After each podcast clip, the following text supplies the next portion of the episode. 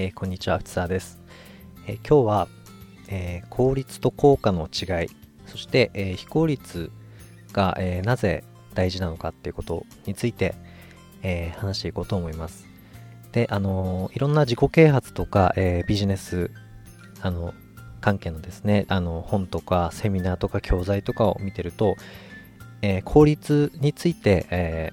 書かれていることがよくあります。効率っていうのはその時間管理とかですねもっと時間を効率的に使うにはもっと時間を、よりよく使うためには効率的効果的に使うにはどうすればいいのか、自分の体を効率効果で他人の時間やお金とかを効率的に効果的に使うにはどうすればいいのかとかですね。で時間の無駄をなくせとかですね成功するためには、えー、無駄な時間を過ごさないようにするとか。で人によってはこう成功するまであの彼女は作らない恋人は作らない結婚はしないとかですね、え家族はほっとけとかっていう人もいるみたいなんですがただあのもちろんそういう方法もあると思います。ただ成功ってそのあのなるに匠ってその絵って絵に力って書いて成功ってありますよね。ただその成功もあるしなるに幸せって書いて成功っていう字もあると思うんですね。なのでえー、ただ単にというかお金を大きく稼ぐために人間関係を犠牲にするのかそれとも人間関係を幸せに作りながら、えー、お金持ちになるのか健康を良くするのか、えー、自分の好きな仕事をやって、え成功するのかとかですね。っていうのは全く違う結果になってくると思います、え僕自身もその、え成功成功って求めてた時にどんどん自分が成功したい方向と全く別な人に対しての見方っていうのが、なんで、えー、こいつはこういう、あの、全然、あの、成功する気がないんだろうとか、なんで自分と意見が全然違うんだろうとか、で、友達と遊んでどうでもいい話をしてると、いや、時間無駄だなっていうふうに思っちゃう時があったんですけども、えー、これをしてるとですね、まず、その昔の友達とかとの、えー、関係性がまず切れていくというか、その関わりが薄くなってくるんですよね。まず話が合わなくなってくるとか。で、もちろんその自分が行きたい方向と、その今まで付き合ってた人たちと、え全く関係ないのであれば、えいいかもしれないんですけども、将来振り返った時に、えー、今まで付き合ってきた人たちとか、自分と関わりを持ってくれた人たちと、やっぱり非効率、全く効率関係なく過ごすことっていうのが、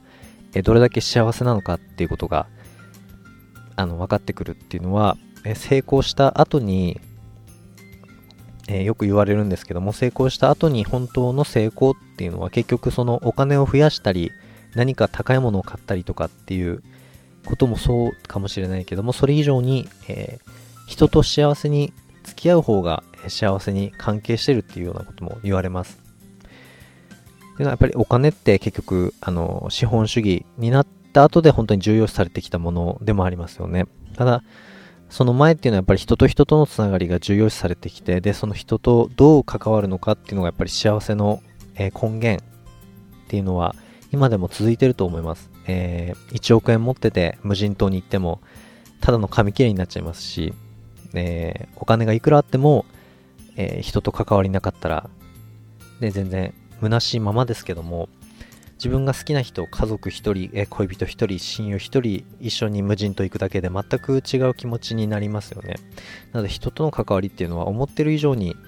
大事ですし、この成功っていうお金の成功とか物理的な成功、金銭的な成功とかの方に行けば行くほど軽視されがちなものになりやすいですね。ただ、そっち、それ以上に軽視するものではないっていうことその非効率っていうのが本当の心の豊かさを満たすっていうことの大事さですね。効率っていうのはあの自分でどちらかというと自律傾向で自分でガンガンこう、ね、頭を使って考えたり行動したりして掴んでいくものなんですけどもそれとバランスを取るようにその非効率ですね相手に頼ったり相手に任せたりとか効率効率な人生ばっかり生きてるのがバランスがいいかっていうとそうでもないっていうのですね。っていうのも幸せっていうのは結局豊かさ、心の豊かさ、幸せっていうのは、あの、何もないところ、あの、方向性がないところで、え感じるものでもあるんですよね。何かを追い求めて追い求めて追い求めてゲットしたものっていうのももちろん幸せの一つになると思うんですけども何にも追い求めずに例えばあの子供と一緒に過ごす時間とかですね友達と一緒に過ごす時間っていうのは特に何の目的も方向性もなくても一緒にいるだけで楽しかったりとかアイディアが出てきたりとか、えー、ワクワク夢中になったりとかですねやりたいことができるっていうことですよね。そういう状態っていうのも本当に大事なのででその非効率で大事なのがその非効率な状態自分の状態っていうそのワクワクして夢中になれる状態で何かができるでそれによってお金を稼げるっていうのがそのライフワークに共通してる部分でもあるんですね。なのでその効率と非効率のバランスがうまく取れるようになると、えー、ライフワークもうまく進みやすくなるっていうふうに、えー、言われています。なのでその一つの指標になるのは自分と過ごしている友達とか恋人がどういう反応になるかっていうことが、えー、一つの指標になるんですね。あの自分が本当にやりたいことと全く別な方向に進んでる人とかの意見は、あの、すべてすべて全部取り入れなきゃいけないっていうことではありませんけども、相手の反応が昔と違ってるんであれば、自分がだんだん別の方向に向いてきた、別の方向に進んでるんだっていうことをまず意識をして、で今度は、えー、相手との関係性をまず見て、自分はその相手とどういう関係性のままでいたいのかっていうことですね。なので自分が効率な方に向いてると、もともと持っていた非効率を忘れがちになりなっているのであれば、相手の反応を見て、もっと、あの、例えば時間がもったいないとか、もっとやりたいことがあるのにと思いながら、人と会ってる時っていうのは、えー、ちょっと、ね、相手からしてもなんか、あ、こいつなんか考えてるなとか、こいつなんか別なことやりたいんだろうなっていうふうに思われがちになるんですね。で、それっていうのは恋人とかでもすごくよくある話で、あの、例えばそう、自立傾向で自分がガンガン突っ走って仕事やるタイプの人っていうのは、恋人と、で、その人の恋人っていうのは大体こう非効率とか、こう、ただ一緒にいるだけで幸せとかですね、あの、一緒にご飯を食べるだけ、一緒に映画を見るだけで本当に幸せっていう人が、えー、パートナーになりやすいというよりも、そういう相対関係があるんですね、人間関係っていうのは。もちろん男性が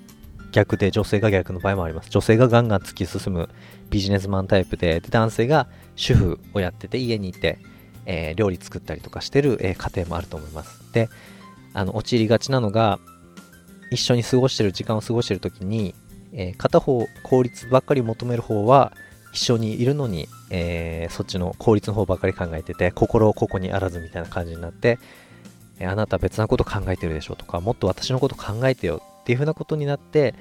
でなぜかこうね自分は一緒にいるんだけども気持ちはどっかに行ってるのでそっちの方が逆に時間が無駄になってしまうというか、どちらかというと、あの、ただ時間を一緒に過ごすんじゃなくて、非効率を楽しむっていう心の余裕、感気持ちですね。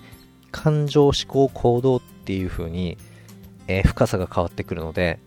頭で、こいつとただいればこいつは満足させられるだろうっていう風に思ってるのでは、本当に満足感を与えることはできないんですね。相手が非効率を求めてるんであれば、自分も効率を求めてる自分を思い切って手放して非効率を楽しめる自分に変わらないとえ本当の意味で相手と一緒にいることができなくなるっていうことなんですね。でこれは友達でも恋人でも家族でも同じです。仕事のエネルギーをそのまんま、え家庭に持ち込んだりすると家庭がギスギスした感じになるんですね。あのなので子供がいて子供がいるんだけどお父さんが帰ってきたらこうあ、やばい、お父さん帰ってきた、早く片付けなきゃとか、あの、なんかこう、家庭がギスギスして、お父さんが怖いからとかですね。で、ね、あの、仕事頑張ってきたのに、全くなんだ、もう、家は、あの、全然片付いてないし、料理はまずいし、とかですね。早く風呂に入れって言ってんのも入んないし、とかっていう風に、仕事のストレスとかイライラとかを持ってくると、だんだん家庭がギスギスして、家庭っていうのはそもそも方向性がないみんなの集まりの一つの場では、場でもあるんですね。その場の中に、あのー、自分の片一方だけの方向性を持ってきて関係性を作ってしまうと、えー、どうしてもお互いの関係性のバランスっていうのが偏りがちになっちゃうので、そういう、まあもちろん男性の場合はね、その仕事が始まったら自分で責任を持って自律的にやっていかなきゃいけないから、そういう風になっちゃうのはしょうがないんですけども、ただそればっかりやってると、だんだんと奥さんの方は相手に依存しっぱなしになったり、頭が真っ白であも何も考えれない状態になったりとか、えー、ちょっと落ち込んで暗くなってあの私ってなんか価値がないんじゃないかって思い始めたりとかですね。そういう風になってしまうので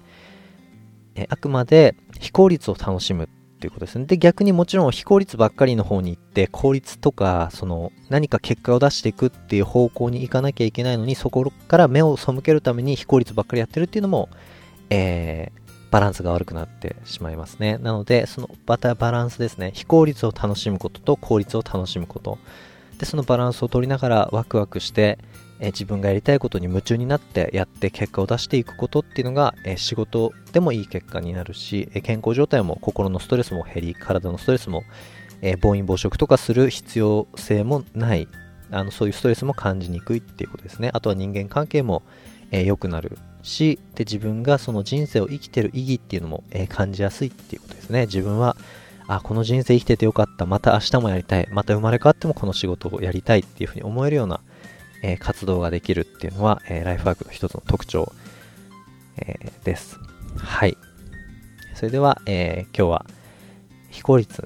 の、え大切さということについて、えお話ししました。はい。それではありがとうございました。